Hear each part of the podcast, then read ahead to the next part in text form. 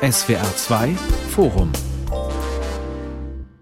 Hanau als Zäsur. Was hat der Anschlag verändert? Am Mikrofon Philine Sauvageau und ich begrüße auch das Publikum vor Ort hier im Kunstverein Frankfurt. Nach dem 19. Februar 2020 setzen Trauer, Mitgefühl und Entsetzen ein. Dennoch trifft der rechtsextreme Anschlag in Hanau, bei dem neun Menschen mit Migrationsgeschichte kaltblütig erschossen wurden, womöglich nicht alle gleichermaßen. Markiert dieser Anschlag äh, vor allem für einen Teil der Gesellschaft eine Zäsur, nämlich für alle, die in ihrem Alltag oft als nicht deutsch angesehen werden. Wie viel Angst haben heute noch diejenigen, die damals dachten, das hätten wir sein können? Wie steht es um das oft schon brüchige Vertrauen der migrantischen Communities in die Behörden?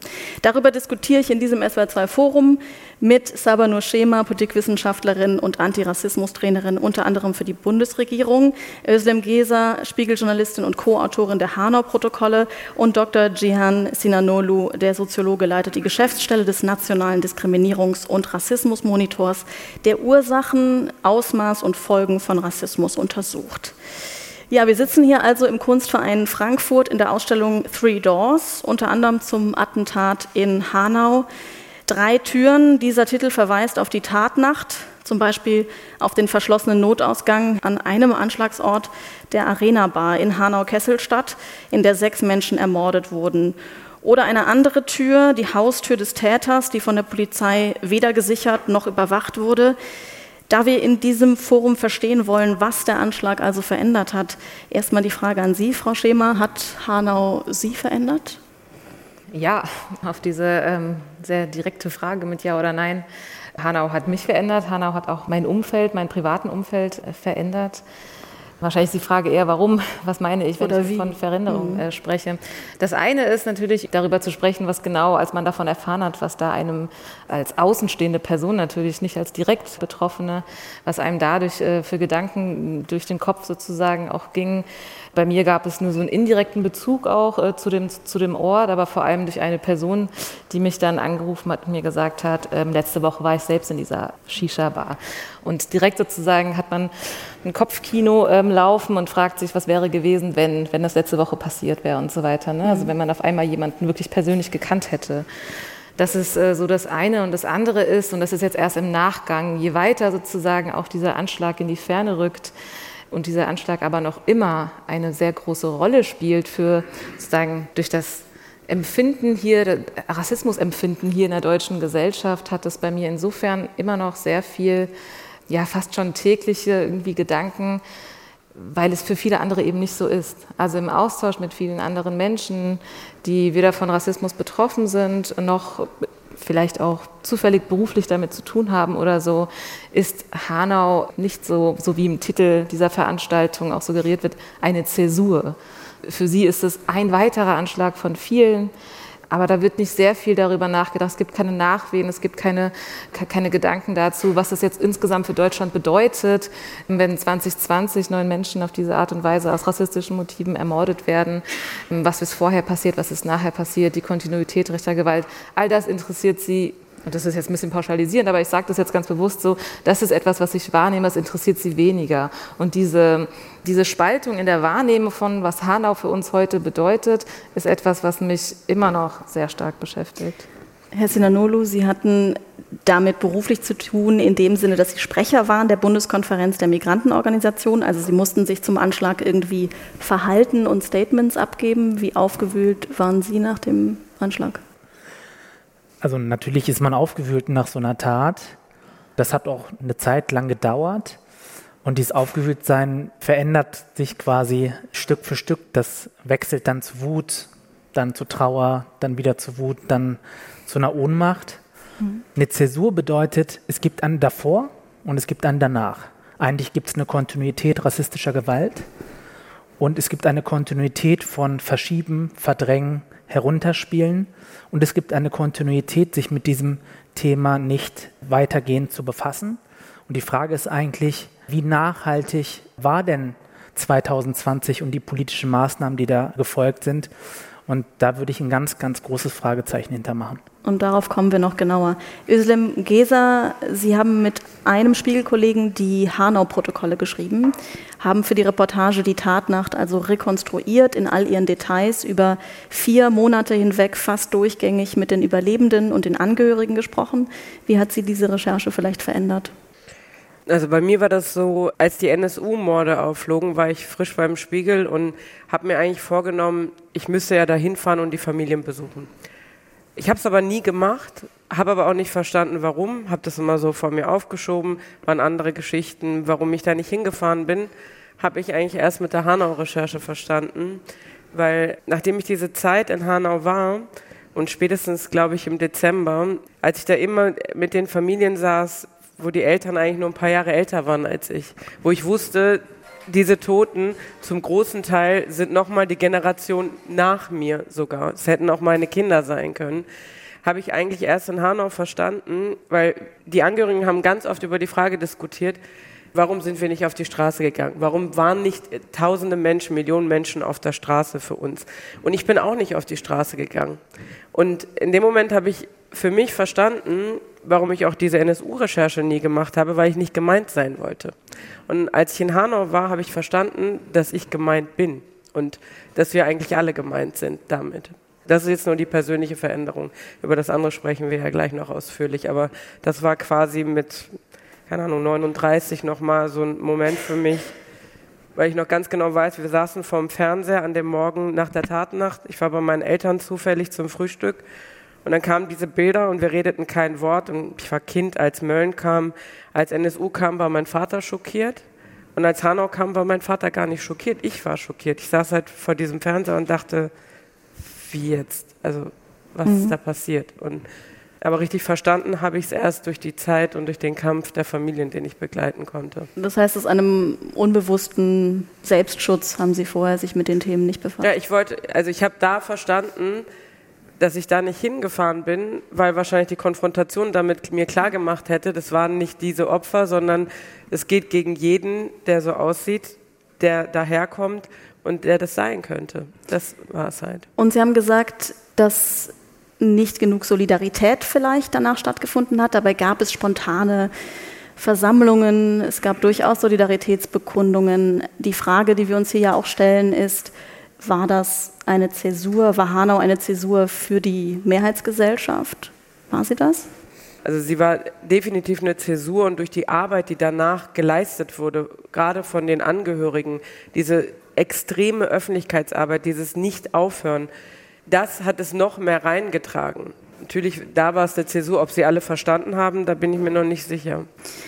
Es gibt nämlich einige Äußerungen auch von dem Bundespräsidenten. Also zum Beispiel, er hat ja eine Rede gehalten am ersten Jahrestag von Hanau, also des Anschlags, und hat da durchaus auch gesagt, das ist das müssen wir verarbeiten, das hat sich in unser Gedächtnis eingebrannt. Das heißt eigentlich, die Mehrheitsgesellschaft hat sich diesmal mit rechtsextremem Terror, mit Rassismus sehr befasst, mehr als sonst. Frau Schema. Das ist so die Frage, woran man das festmachen kann. Also ja, er ist das Staatsoberhaupt. Sich, genau, ja. ja. für wen spricht er? Ja, ich finde, ich finde oft das, was er sagt, auf jeden Fall ganz ja, sehr interessant. Und man, man, man stellt auch eine, Veränderung fest im politischen Bewusstsein. Aber genau, was es tatsächlich in Maßnahmen bedeutet, das hat Fian jetzt auch gerade eben angemerkt, das sei jetzt mal sozusagen, steht nochmal kurz auf einem anderen Blatt, aber zumindest würde ich sagen, ja, es gibt eine Veränderung auf der politischen Ebene. Aber warum? Und da ist das, was Özlem jetzt auch gerade formuliert hat, ich finde das unglaublich wichtig. Es ist die Arbeit der Betroffenen, der Angehörigen, der Menschen wirklich vor Ort, die sowas von dafür gesorgt haben, dass wir heute auch noch darüber sprechen, dass es sowas wie eine Erinnerungskultur gibt zu Hanau, mit immer noch vielen Lehrstellen und wo immer noch sozusagen viel dafür gekämpft und viel Engagement immer noch reingesteckt wird. Aber anders wäre das nicht möglich gewesen. Das heißt, wenn der Bundespräsident davon spricht, dass es eine, ich habe jetzt den Begriff gerade, nicht eine Zäsur ist, sondern. Also der 19. Februar hat sich tief eingegraben in unser Gedächtnis. In unser Gedächtnis, dann ist die Frage, also wer sozusagen ist dafür, wer hat dafür gesorgt, dass das passiert? Also wer hat dafür gesorgt? Journalistinnen und Journalisten, die darüber berichtet haben, haben fast immer darüber berichtet, was was vor Ort passiert und wer die Menschen sind, wer die Initiative und viele andere Gruppen sind, die sich vor Ort zusammentun und dafür sorgen, dass man eben an die ermordeten Menschen ähm, erinnert, dass man über diese ganzen ja, Fehler und, und Panne wäre ja eigentlich viel zu mild und zu nett, das zu erwähnen, aber über all das, was auch hier diese Ausstellung hier thematisiert, dass darüber gesprochen wird. Also ich muss schon sagen, das geht hauptsächlich darauf zurück, dass es eben Menschen vor Ort gewesen sind. Und in irgendeiner Art und Weise kann man vielleicht stolz darauf sein, man kann sich darüber freuen. Ein kurzer Vergleich, der überhaupt nicht jetzt die Attentate, die Angriffe selbst vergleichen soll, aber Stichwort München 2016. Ich hatte schon ähnliche Gespräche mit einigen Journalistinnen und Journalisten auch gehabt, wo es darum ging zu sagen, irgendwie wurde weniger darüber berichtet, es ist weniger ins Gedächtnis, ins kollektive Gedächtnis sozusagen, hat sich das überhaupt nicht oder kaum eigentlich entbrannt. Und womit hat das was zu tun? Und da ist spontan tatsächlich auch diese Assoziation gewesen, naja, es, es gab wenige Menschen, die sich darum gekümmert haben, dass wir so eine Erinnerungskultur etablieren. Und kleine Ergänzung noch von mir dazu. Es ist so, also jetzt nur im Detail, was auch die Angehörigen, die Kämpfer um sie herum angeht. Es war ja zweigleisig. Es gibt ja einmal die Erinnerung und das brennt sich ein, trauernde Eltern.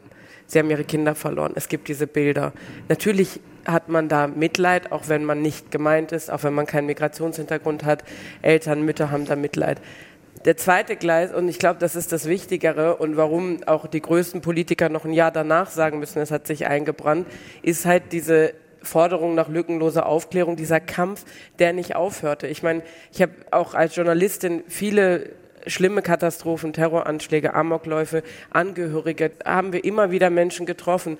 Und sie reden natürlich, weil sie nicht wollen, dass ihre Kinder vergessen werden, aber irgendwann ziehen sie sich auch zurück, zu Recht, also wirklich zu Recht. Deswegen habe ich mich auch monatelang nicht nach Hanau getraut, zum Beispiel, weil ich dachte, das kannst ja noch nicht hingehen und die Leute belästigen. Aber das, was ich da beobachtet habe, dass jeden Tag wirklich Ermittlungsarbeit und Pressearbeit gemacht wurde in dieser Initiative, wo sie wirklich jeden Tag alle hinkamen, das ist auch eigentlich fast einmalig in dieser Form. Und dieses ständig Interviews geben und dadurch, dass wir irgendwann sitzen bleiben durften und nicht mehr zum Interview gekommen waren, wir waren ja dann irgendwie fast vier Monate, also zwei, drei Tage die Woche immer, manchmal drei, vier, mit ein paar Wochen Abstand wirklich über Monate da und gehörten irgendwann zum Inventar und sahen dann ja auch die anderen Journalisten kommen und gehen.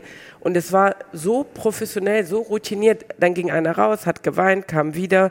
Und dieser Kampf auf dieser Ebene, dass diese Initiative und diese Idee auch der Geschichte, dass das eigentlich ein Gerichtssaal ist, wo diese Menschen selbst ermitteln, was nicht ermittelt wird, der ist ja quasi durch diese zweite Schiene der Trauerbearbeitung quasi und Bewältigung der Familien noch gekommen. Und ich glaube, dadurch waren auch Politiker, ob jetzt lokale oder bis nach Berlin, halt auch angehalten, immer wieder zu reagieren und zu sagen, hat sich eingebrannt. So. Also die Familien, die jemanden verloren haben, wurden selbst zum Ermittler, zur Ermittlerin. Darauf kommen wir gleich noch ein bisschen genauer. Nur ganz kurz noch, was ja vielleicht bei der Verarbeitung und der Erinnerung geholfen haben könnte, wäre dass die Mehrheitsgesellschaft in den Medien, im öffentlichen Diskurs diesmal auffällig einstimmig von Rassismus gesprochen hat, nicht mehr also von Fremdenfeindlichkeit, von Ausländerhass.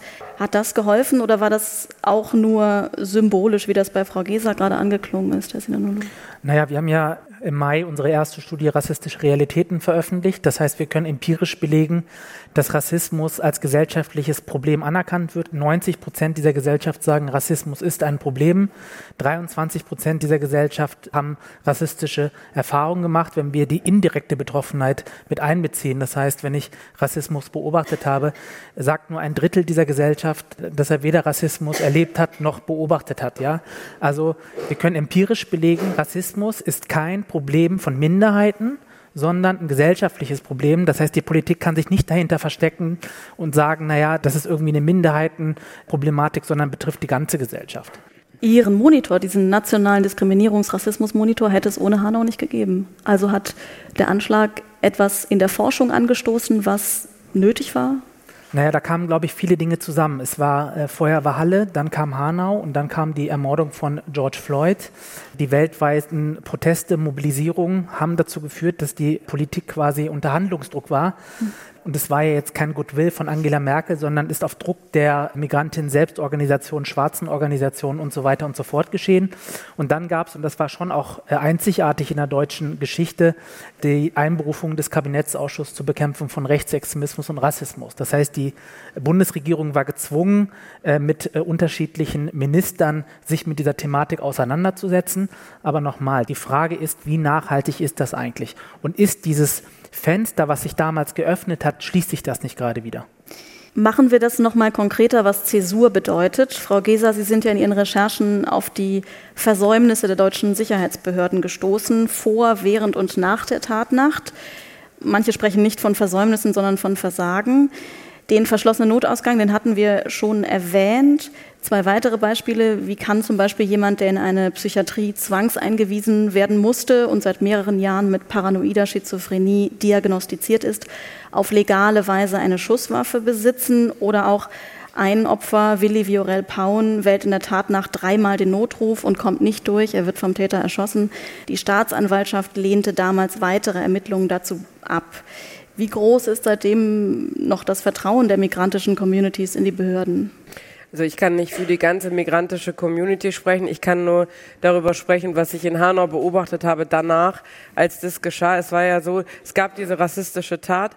Danach, nach der Tat, gab es ja noch den institutionellen Rassismus, den sie dann doch erfahren mussten, indem sie sich das so vorstellen müssen. Ich gebe nur ein paar Beispiele beim Opfer, der blond ist und blauäugig, orientalisch-südländisch in der Beschreibung steht, bei dem Angehörige in der Tatnacht von den Tatorten weggeschickt werden, weil sie für potenzielle Täter gehalten werden.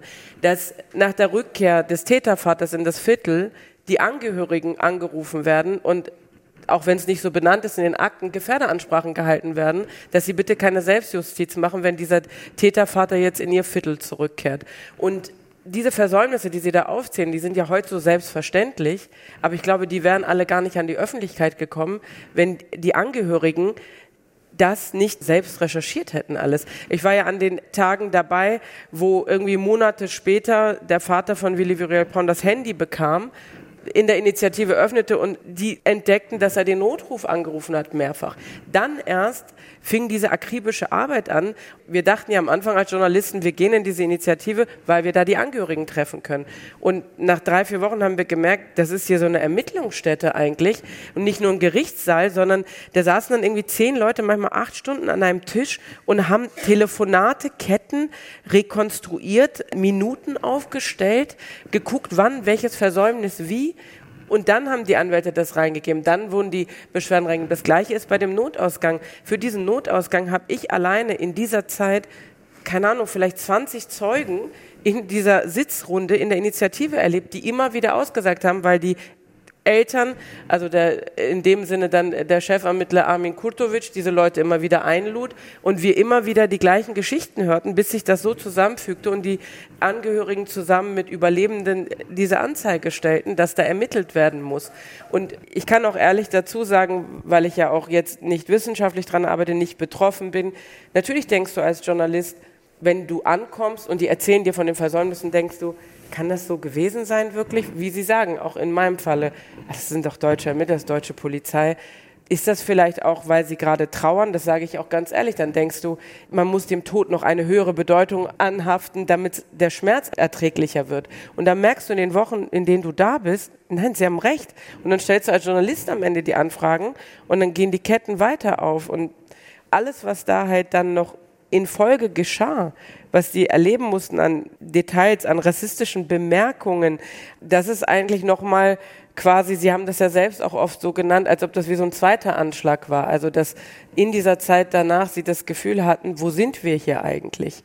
Jetzt kann man immer sagen, ja, es gibt solche und solche Familien, sagen ja dann auch die deutschen Ermittler und Beamten, wenn Leuten irgendwie, die hier zur Schule gegangen sind, perfekt Deutsch sprechen, irgendwelche Übersetzer geschickt werden. Also vom Kleinen bis zum Großen, dieses, was man danach nochmal erfahren musste. Ich konnte einfach in diesen vier Monaten bei Menschen, die hier schon zur Schule gegangen sind und ihre Kinder verloren haben, so eine Entfremdung nochmal feststellen, so von dem, was sie eigentlich so als Zuhause verstanden hatten. Wir sollten der Vollständigkeit halber zumindest sagen, dass die Staatsanwaltschaft Hanau erklärt hat, dass sich nicht habe feststellen lassen, ob der Notausgang der Arena Bar an dem Abend wirklich geschlossen war darum die Ermittlungen eingestellt hat. Die Generalstaatsanwaltschaft hat sich dieser Argumentation angeschlossen. Also da ist zumindest eine Kluft zu beobachten zwischen dem, was die Behörden ermittelt und erklärt haben und dem, was die Hinterbliebenen aus ihrer Sicht herausgefunden haben. Also nur ein Halbsatz dazu. Es gab ja diese Woche auch einen Untersuchungsausschuss. Da haben sogar Polizisten ausgesagt, dass dieser Notausgang versperrt war. Sagen wir mal, das andere sind Kiezzeugen, sind Überlebende. Die Beweise genau. wurden trotzdem nicht, auch vor dem Untersuchungsausschuss, als hinreichend eingestuft von der Staatsanwaltschaft. Kann ich da mal ganz kurz einhaken? Also unabhängig jetzt mal davon, wie die Staatsanwaltschaft quasi hier entschieden hat, ist doch die Frage, warum der Täter in eine Shisha Shisha-Bar läuft.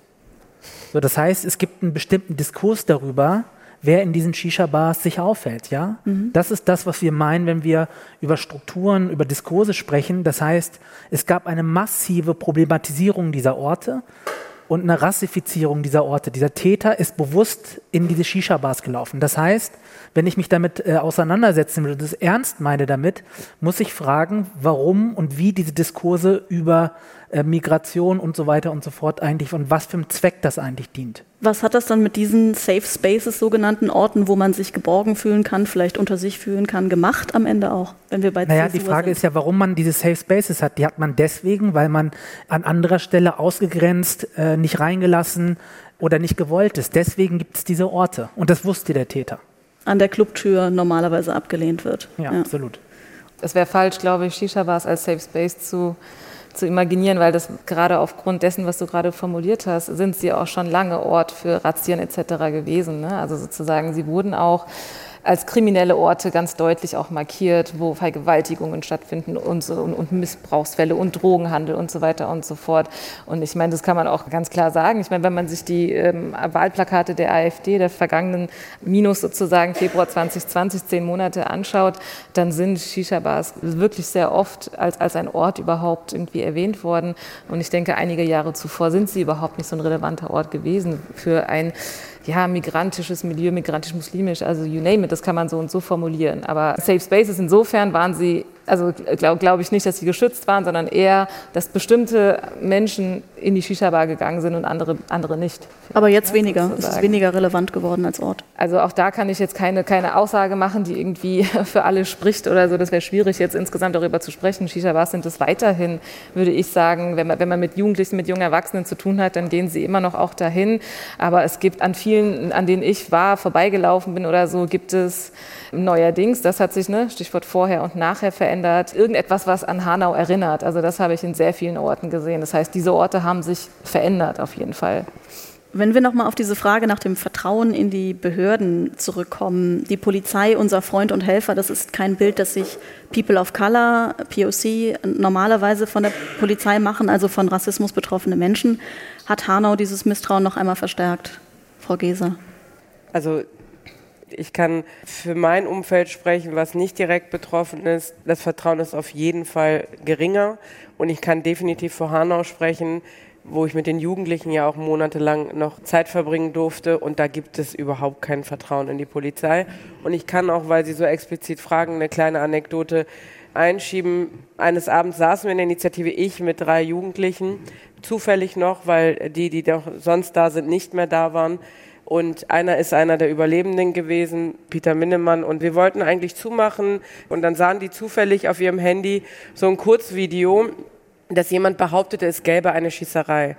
Ich meine, ich bin ja keine Psychologin, ich kenne mich auch nicht mit Traumabewältigung aus. Ich merkte aber, dass die Jungs Schweißausbrüche kriegen, Tränen in den Augen und in den hintersten Raum geflohen sind.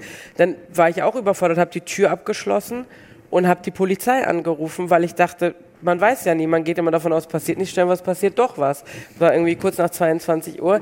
Ich habe auch noch die Screenshots, ich glaube, es hat elf oder zwölf Minuten gedauert und ich musste irgendwie ah, sechs verschiedenen Leuten am Telefon erklären, warum ich anrufe und was ich glaube. Und das war mitten im Zentrum und niemand ist gekommen. Niemand, ich musste immer wieder sagen, warum ich das denke, wo ich das Video gesehen habe und warum die Jungs sich jetzt unsicher fühlen. Und ich dachte, naja, ich meine, wenn jetzt äh, hier jemand vorbeikommen würde, habe dann versucht, immer die anderen zu beruhigen, aber ich habe auch in dem Moment Angst bekommen. Das war so da nochmal ein Peak, aber auch im Alltag, im Normalen, nee, sehe ich da null Vertrauen. mehr. Also Vertrauensverlust und Sie haben eben von Entfremdung gesprochen. Herr Sinanulu, Sie erforschen ja, wie Menschen mit Migrationsgeschichte Rassismus erleben, ihn dann in Erhebungen auch einordnen. Was macht Rassismus mit den Betroffenen? Da gibt es ganz unterschiedliche Strategien und Mechanismen, wie das abläuft. Wir haben, konnten feststellen, dass die ältere Generation zum Beispiel weniger Rassismus erlebt, das gibt sie zumindest an, und die jüngere Generation sagt, sie erlebt Rassismus häufiger. Das bedeutet natürlich nicht, dass die erste Generation weniger Rassismus erlebt hätte.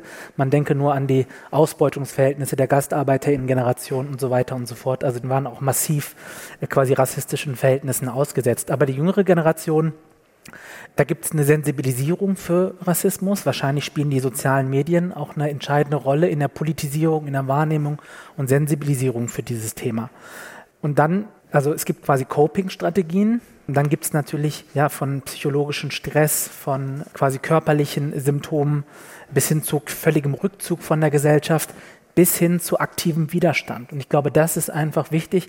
Sam, du hattest es gesagt, ohne die Betroffenen, ohne die Widerstände, ohne die Kämpfe hätte es diese Erinnerungen so nicht gegeben und der Kampf geht ja weiter. Und welche Reaktionen sind dann nach Hanau vielleicht wissenschaftlich zu beobachten? Sie haben das Stichwort Hanau jetzt, meine ich, nicht befragt, bisher noch nicht in diesem Monitor, aber vielleicht haben Sie schon eine Vermutung. Als wir die Erhebung gemacht haben, war das kurz nach Halle Hanau und der Ermordung von George Floyd. Das heißt, wir vermuten, dass da das Thema sehr, sehr präsent war und dass quasi 90 Prozent der Gesellschaft sagen, Rassismus ist ein Problem, ist vielleicht auch dieser Konjunktur geschuldet. Und die Frage ist tatsächlich, wenn wir diese Erhebung heute machen würden, ob das immer noch so wäre. Und das bleibt eine empirische Frage, das werden wir aber jetzt sukzessive untersuchen. Und zu dem Entfremdungsgedanken noch. Das eine ist ja wissenschaftlich, das andere ist, was man ja auch aus den Erzählungen so im Kurzen weiß, weil Jan ja sagt, die Älteren fühlen sich nicht rassistisch spannend, die Jüngeren schon. Der Unterschied ist ja, die Älteren, also die Generation meines Großvaters, die Anfang der 60er kamen, die wussten, dass sie nicht hierher gehören. Die Jüngeren, die heute 20 ist, die gehen eigentlich davon aus, dass sie hierher gehören. Also ist die Wut darüber, nicht hierher zu gehören, natürlich größer. Und wenn man das auch für den, der jetzt diese Migrationsgeschichte nicht hat, ganz gesellschaftspolitisch rauszieht, kann ich nur kurz sagen, mit dem, was da passiert ist, ist halt auch ein Versprechen geplatzt. Das Versprechen war nämlich, wir leiden, damit ihr lebt, wir kommen, damit ihr es besser habt. Und dieses Versprechen ist geplatzt, das ist gebrochen in dem Falle. Und gerade bei Hanau müssen Sie sich das so vorstellen. Die Väter Großväter haben die Straßen aufgebaut, haben Reifen bei Dunlop gesichert, sind Bus gefahren. Also auch noch genau diese deutschen Sicherheitsbereiche, dass diese Stadt so ist, wie sie ist. Und nicht deren Kinder, sondern deren Enkel, bei manchen deren Kinder, bei den anderen sogar die Enkel, werden dann in dieser Stadt erschossen. Und auch bei dem Shisha-Bar-Betreiber Sedat Goebbels ist der Opa ein klassischer Gastarbeiter. So, das ist alles erste Generation. Und wo du sagst, wo ist dieses Versprechen? Und, und das ist halt eigentlich kaum zu reparieren in keiner Form. Dann gebe ich den Punkt zurück an Herrn Sinanulu. Das heißt also, Rassismuserfahrungen verändern unsere Haltung oder die Haltung zur Welt und zum Land, auch zu Deutschland. Ja, tun sie. Die Frage ist, also natürlich ist das sehr, sehr wichtig, diese betroffenen Perspektiven noch einzunehmen. Wir brauchen diese Erzählung, ja, auch um Kämpfe darum herum zu organisieren. Und das machen ja auch die Initiative und so weiter und so weiter. Die machen das ja. Die Frage ist, was mache ich mit diesen individuellen Erfahrungen und wie bette ich sie ein in eine Strategie, damit sowas nie wieder passiert? Und die Frage ist, was für eine Strategie braucht es dafür? Das ist das, was mich umtreibt. Sie hören das SWR2 Forum Hanau als Zäsur. Was hat der Anschlag verändert mit der Politikwissenschaftlerin Sabanur Schema, der Spiegeljournalistin Özlem Geser und dem Soziologen Cihan Sinan Nolo? Frau Schema, Sie arbeiten ja mit Jugendlichen im Rhein-Main-Gebiet. Wie diskutieren diese jungen Menschen Hanau bis heute? Also Menschen, die vom Alter, aber eben auch geografisch eine gewisse Nähe zu Hanau haben, die manche der Betroffenen zum Beispiel über ein paar Ecken kennen dürften. Genau, zum einen ist es, wenn man mit Menschen hier in Hessen und im Rhein-Main-Gebiet arbeitet, ist die geografische Nähe auf jeden Fall ein ganz, ganz großer Aspekt zu sagen. Das ist irgendwie in der Nähe hier. Und ich hatte in einigen Gruppen auch mindestens einen Jugendlichen, ähm, wo jemand gesagt hat, ich kenne jemanden, der da jemanden kennt und so weiter. Und das ist der Bruder, der Cousin und so weiter und so fort gewesen. Also da gibt es sozusagen einfach so eine persönliche Nähe nochmal. Und das andere ist, und da gehe ich jetzt mal zurück auf den Sommer irgendwie nach dem Anschlag, ähm, wo man ja aufgrund der Pandemie vor allem nur noch digital eigentlich ich äh, mit Jugendlichen gearbeitet hat oder auch mit jungen Erwachsenen, da vor allem Empörung groß war, dass es nicht so thematisiert wird. Für Jugendliche ist der Raum Schule natürlich der Ort, wo sie täglich hingehen. Hier möchte ich irgendwie darüber reden, was irgendwie ich nachmittags mir anschaue oder was in den Nachrichten zu lesen ist. Und da war das Entsetzen sehr groß, festzustellen, in der Schule, die Lehrkraft hat irgendwie überhaupt gar nicht über Hanau gesprochen mit mir. Ich musste das irgendwie erwähnen. Der Unterricht ging einfach ganz normal weiter. Und ich rede von betroffenen Jugendlichen, also Jugendliche, die selbst auch Rassismuserfahrungen machen und so einen Ort wie Shisha aber auch kennen. Aber nicht nur. Ich rede auch von Jugendlichen, die einfach viel mehr aufgrund von sozialen Medien mitbekommen haben, was passiert, was die Angehörigen vor Ort machen. Darüber haben wir viel gesprochen. Also die Informationsflut, die Welle ist einfach viel, viel, viel größer inzwischen. Das wissen wir seit Jahren.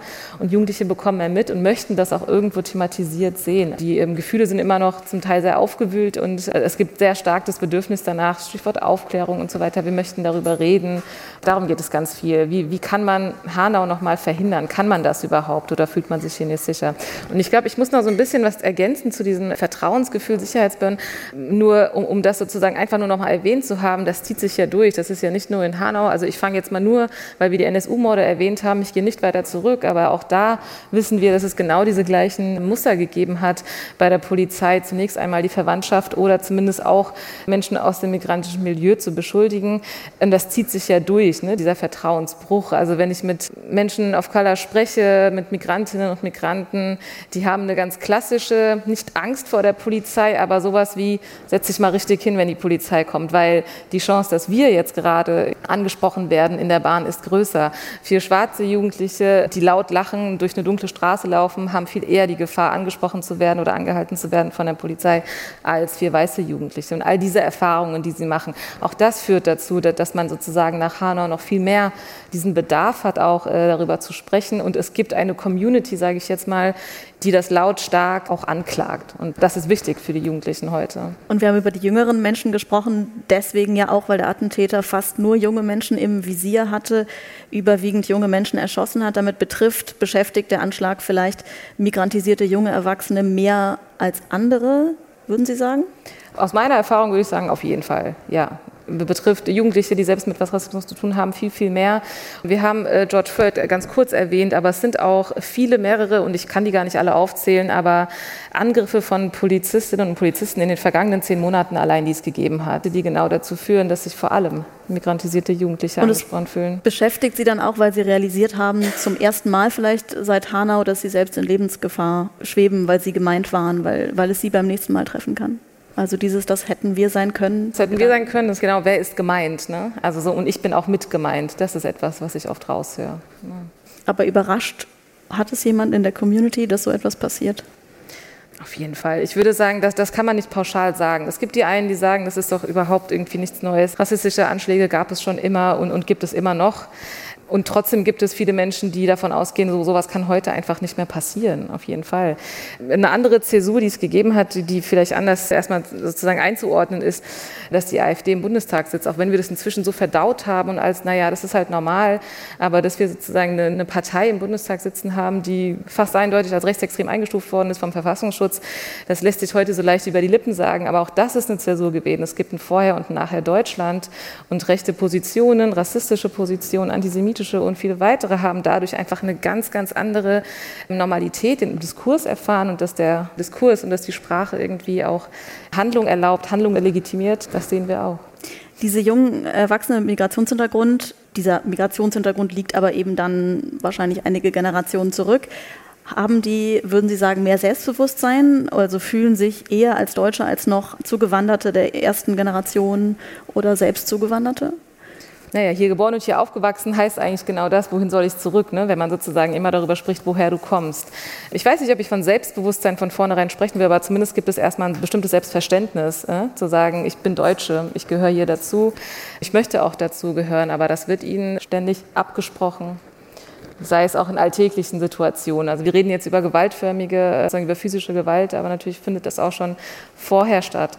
Aber vielleicht haben Sie dann auch aus diesem Selbstbewusstsein, nenne ich es jetzt mal, heraus mehr diskutiert, zum Beispiel auf Social Media? Welche Rolle spielen die sozialen Medien dann? Soziale Medien spielen eine ganz, ganz große Rolle, wenn es darum geht, zu erfahren, was eigentlich in der Welt passiert. Also Desinformation und Fake News, glaube ich, wäre immer auch noch die andere Seite der Medaille, die man mit zumindest erwähnen müsste, dass da auch natürlich sehr viele Falschinformationen unterwegs sind. Aber wir haben davor über die Arbeit gesprochen von den Angehörigen vor Ort, die insbesondere durch soziale Medien, so zumindest ist es mein Gefühl, ein großes Echo sozusagen gefunden hat, dass sich sehr viele Menschen damit irgendwie solidarisieren konnten und bundesweit dadurch eine Community stark geworden ist. Also stark heißt vor allem erstmal zumindest im Sprechen, dass es die Möglichkeit gibt zu sprechen. Ne? Ich muss nicht irgendwo angestellt sein, um, um, um ein Sprachrohr zu haben. Ich kann es mit sehr viel Ehrenamt und Engagement irgendwie hinbekommen, dass mir viele Menschen zuhören obwohl ich nicht an irgendeiner bestimmten Stelle sitze, obwohl ich kein Minister oder eine Ministerin bin oder sowas. Ne? Und das ermöglichen die sozialen Medien. Gleichzeitig ist aber auch, sind soziale Medien natürlich auch der Ort, wo sehr, sehr viel Rassismus ständig reproduziert wird. Das ist natürlich auch ein Teil der Wahrheit, weil es natürlich auch eine Rechte gibt, die sich mobilisiert, aber es sind ja nicht nur Rechte, also man gucke auf Sarah Wagenknecht und so weiter und so fort, ja. Also diese Auseinandersetzungen werden auch ständig ventiliert in den sozialen Medien und das macht natürlich was mit den Jugendlichen. Es ist sowohl Raum des Empowerments, des Widerstandes, aber auch eigentlich ständig rassistischen Diskursen ausgesetzt zu sein. Aber trotzdem hat sich der Diskurs über rechte Gewalt seit Hanau dank Social Media verändert? Ja, ich glaube, es ist wichtig, immer deutlich zu machen, hier geht es auch um Selbstwirksamkeit. Wir sind ja nicht nur einfach passive Opfer dieser gesellschaftlichen Verhältnisse, sondern können sie aktiv verändern. Und deswegen würde ich schon sagen, das stimmt mich auch optimistisch, dass es eine jugendliche Generation gibt, die aufsteht, die mobilisiert, die auf die Straße geht und die widerspricht. Ja, wir sollten vielleicht noch mal ein bisschen drauf schauen. Also wir haben gesprochen über Zäsur für Betroffene, für People of Color auf der einen Seite, Zäsur für die Mehrheitsgesellschaft, dass wir das irgendwie so ein bisschen besser abschließen können. Also wir sind zu keinem vorläufigen Ergebnis oder Zwischenergebnis gekommen. Der Bundespräsident sagte in der erwähnten Rede zum Beispiel, es ist die überwältigende Mehrheit der Menschen in unserem Land, die gegen Ausgrenzung, gegen Rassismus, für Demokratie ist.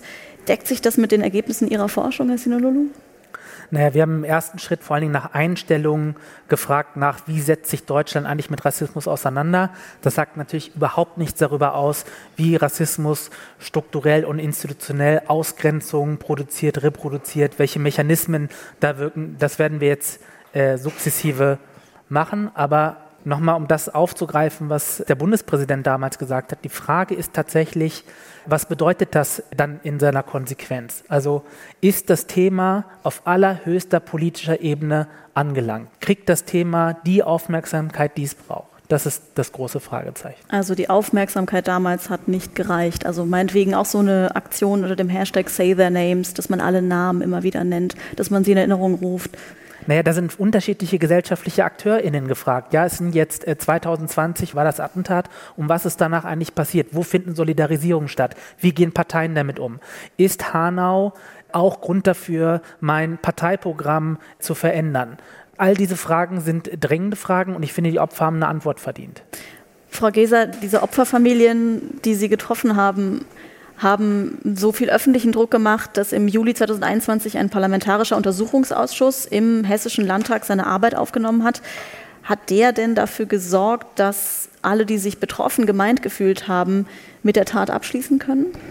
Also erstens läuft der Untersuchungsausschuss ja noch. Zweitens, was da am Ende bei wirklich rauskommt, ist ja die andere Frage. Aber die ganzen Aufarbeitungen der Angehörigen die da wieder Zeugen einladen, die da wieder weiterkommen in ihren Ermittlungen, beziehungsweise das in die Öffentlichkeit von da tragen. Das funktioniert auf jeden Fall. Ob das zufriedenstellend wird am Ende, das ist ja die nächste Frage. Ja gut, aber welche von den offenen Fragen müssten für Sie denn am dringendsten noch äh, geklärt werden, beantwortet werden? Es ist doch noch gar keine Frage beantwortet worden. Ja, es sind ja alle noch offen von den gestellten. Alle sind gleich dringend. Hm. Auch das sagte der Bundespräsident am ersten Jahrestag von Hanau. Das Ziel müsse die Rückkehr von Vertrauen sein. Vertrauen in diese Stadt, in Hanau und in dieses Land, das unsere gemeinsame Heimat ist und bleiben soll. Wie kommt man dahin, zu dieser Rückkehr von Vertrauen, Herr Sinalolu? Das ist eine gute Frage. Ich, wir haben es ein bisschen angeschnitten, was eigentlich Rassismus mit einzelnen Individuen macht, aber Rassismus ist ja auch quasi eine Praktik, um nicht nur andere zu anderen machen, sondern erklärt ja auch, wer ich bin. So, und wenn das nicht erkannt wird, dann ist auch quasi ein Vertrauensaufbau schwer, wenn unterschiedliche gesellschaftliche Institutionen immer daran arbeiten, bestimmte Gruppierungen zu anderen zu machen. Und dafür braucht es ein Bewusstsein. Wenn wir uns alle gegenseitig verständigt haben darüber, was Rassismus ist, wie er wirkt, dann erst kann ich bestimmte Handlungsempfehlungen entwickeln. Und die Frage ist, es kam gerade, es wurden keine Fragen beantwortet, warum werden denn diese Fragen nicht beantwortet? Und das ist das, was ich äh, unerträglich finde.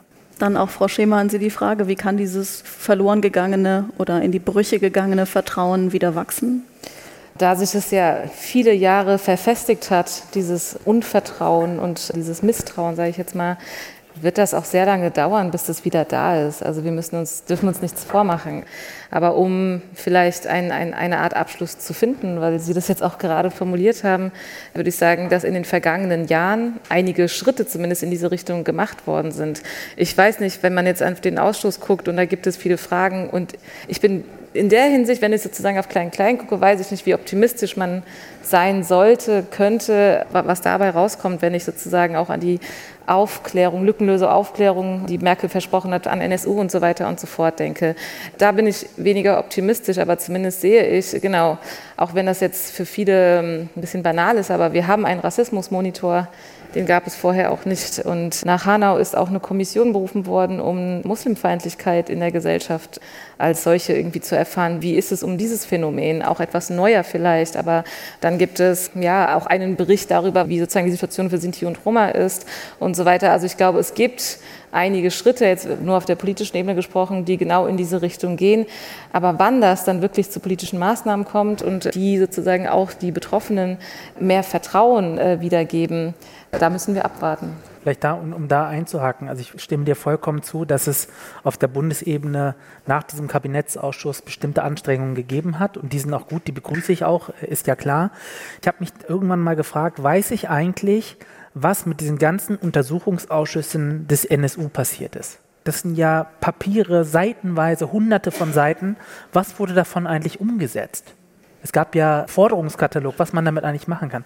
Ich wusste, ich konnte mir diese Frage nicht beantworten. Und ich glaube, darum geht es ja. Also diese guten Dinge, die gerade auch auf der Bundesebene angestoßen wurde, die nachzuhalten. Wer kontrolliert die eigentlich, diese Ausschüsse? Und wer kontrolliert eigentlich, wie es damit weitergeht? Hm. Und dann gibt es ja noch diese, diese Ausstellung hier, wie sie im Kunstverein Frankfurt auf die Beine gestellt wurde, mit einer präzise recherchierten Gegenerzählung von alternativen Ermittlern, einer Ausstellung, die Deutschlandfunk Kultur als wichtigste Ausstellung des Jahres bezeichnet hat. Also da ist eine sehr starke Zivilgesellschaft. Wir kommen auch schon zur Schlussrunde und vielleicht können Sie sich jeweils für ein Wörtchen entscheiden, und zwar auf die Frage, wie dieses verloren gegangene Vertrauen wieder wachsen kann. Was würde helfen? Nolu? Ich weiß gar nicht, ob dieses Vertrauen überhaupt jemals wiedergewonnen werden kann. Also die Frage ist, von wem reden wir eigentlich? Also reden wir von den Opferfamilien? Ich weiß nicht, ob da jemals Vertrauen wiedergewonnen werden kann, ehrlich gesagt. Ich Und gesamtgesellschaftlich? Nicht, ob, ich weiß nicht, ob die gesamte Gesellschaft ein Vertrauensproblem hat. Gut, dann People of Color, Menschen, die im Alltag viel Rassismus erleben? Naja, ich glaube dann, wenn sie merken, dass mit dem Thema so umgegangen wird, dass die materielle Lebensgrundlage einen Effekt davon hat. Dann entsteht Vertrauen. Wenn ich merke, dass meine Lebensumstände sich deutlich verbessern in Bezug auf die Bildung, in Bezug auf den Arbeitsmarkt, in Bezug auf die Versorgung im Gesundheitssystem. All da spielt ja Rassismus eine Rolle. Und wenn ich als Individuum merke, dass da langsam diese verkrusteten Strukturen in Bewegung bekommen, dann fasse ich wieder Vertrauen. Also soziale Politik. Ja. Von Ihnen beiden noch ein, ein Wort dazu? Wie kann das Vertrauen wieder ich kann eigentlich nur einen Satz dazu sagen, aber das auch echt mit dem Reporterauge.